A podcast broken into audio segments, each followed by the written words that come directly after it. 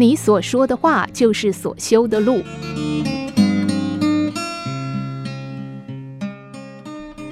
弟子跟着师父进城化缘。进城之后，车水马龙，一片繁荣景象。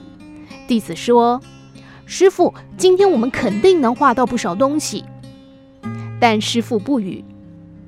弟子刚说完，有人狠狠地从店内扔出一个玻璃酒瓶，碎了一地。师傅驻足，弯腰捡拾玻璃碎片。弟子不解地说。多管闲事干什么？反正我们又不经常到城里来，玻璃碎片又扎不到我们，还是赶紧去化缘吧。师傅指着不远处向他们走来的一个人说：“看见了吧？他拄着手杖走在盲道上，肯定眼睛不好，万一被玻璃扎到怎么办呢？”这大街上人来人往，碎片很容易扎破车轮，还有很多人穿着凉鞋，不小心踩在上面会伤了脚的。弟子为师父的善举油然起敬，他们将玻璃碎片全部捡起来倒进垃圾桶，然后开始化缘。来到一家店铺门口化缘时，店老板一脸的不屑，不怀好意地骂他们。哼，像你们这样穿个和尚服骗人钱财的人，我遇多了。你以为我不知道你们的行径吗？还没开张就来要钱，晦气，真晦气！滚开，滚开，赶快消失，不要影响我做生意。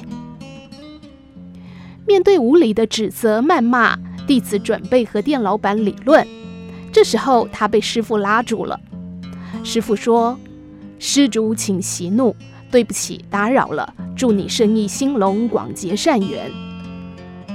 他们刚准备离开，附近另外一家店的店主人走过来，对刚才无礼的那个人说：“他们肯定不是骗人的，因为我刚才看见他们扶着盲人过街，还把地上的玻璃碎片捡到垃圾桶里。如此心存善念的人，怎么会骗人呢？”说完，他主动给师徒两人送上自己的一份心意。并且热情地祝他们一路平安。师徒两人微笑着鞠躬，表示谢意。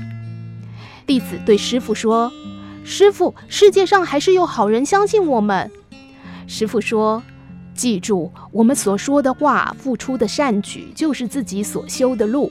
心存无边善念，路不会断；手负举手之劳，缘不会尽。总会有人扶你一把的。”我们说出来的每一句话，就是在铺今后道路上的每一块砖。好人缘就是好材料，好材料会铺成好未来。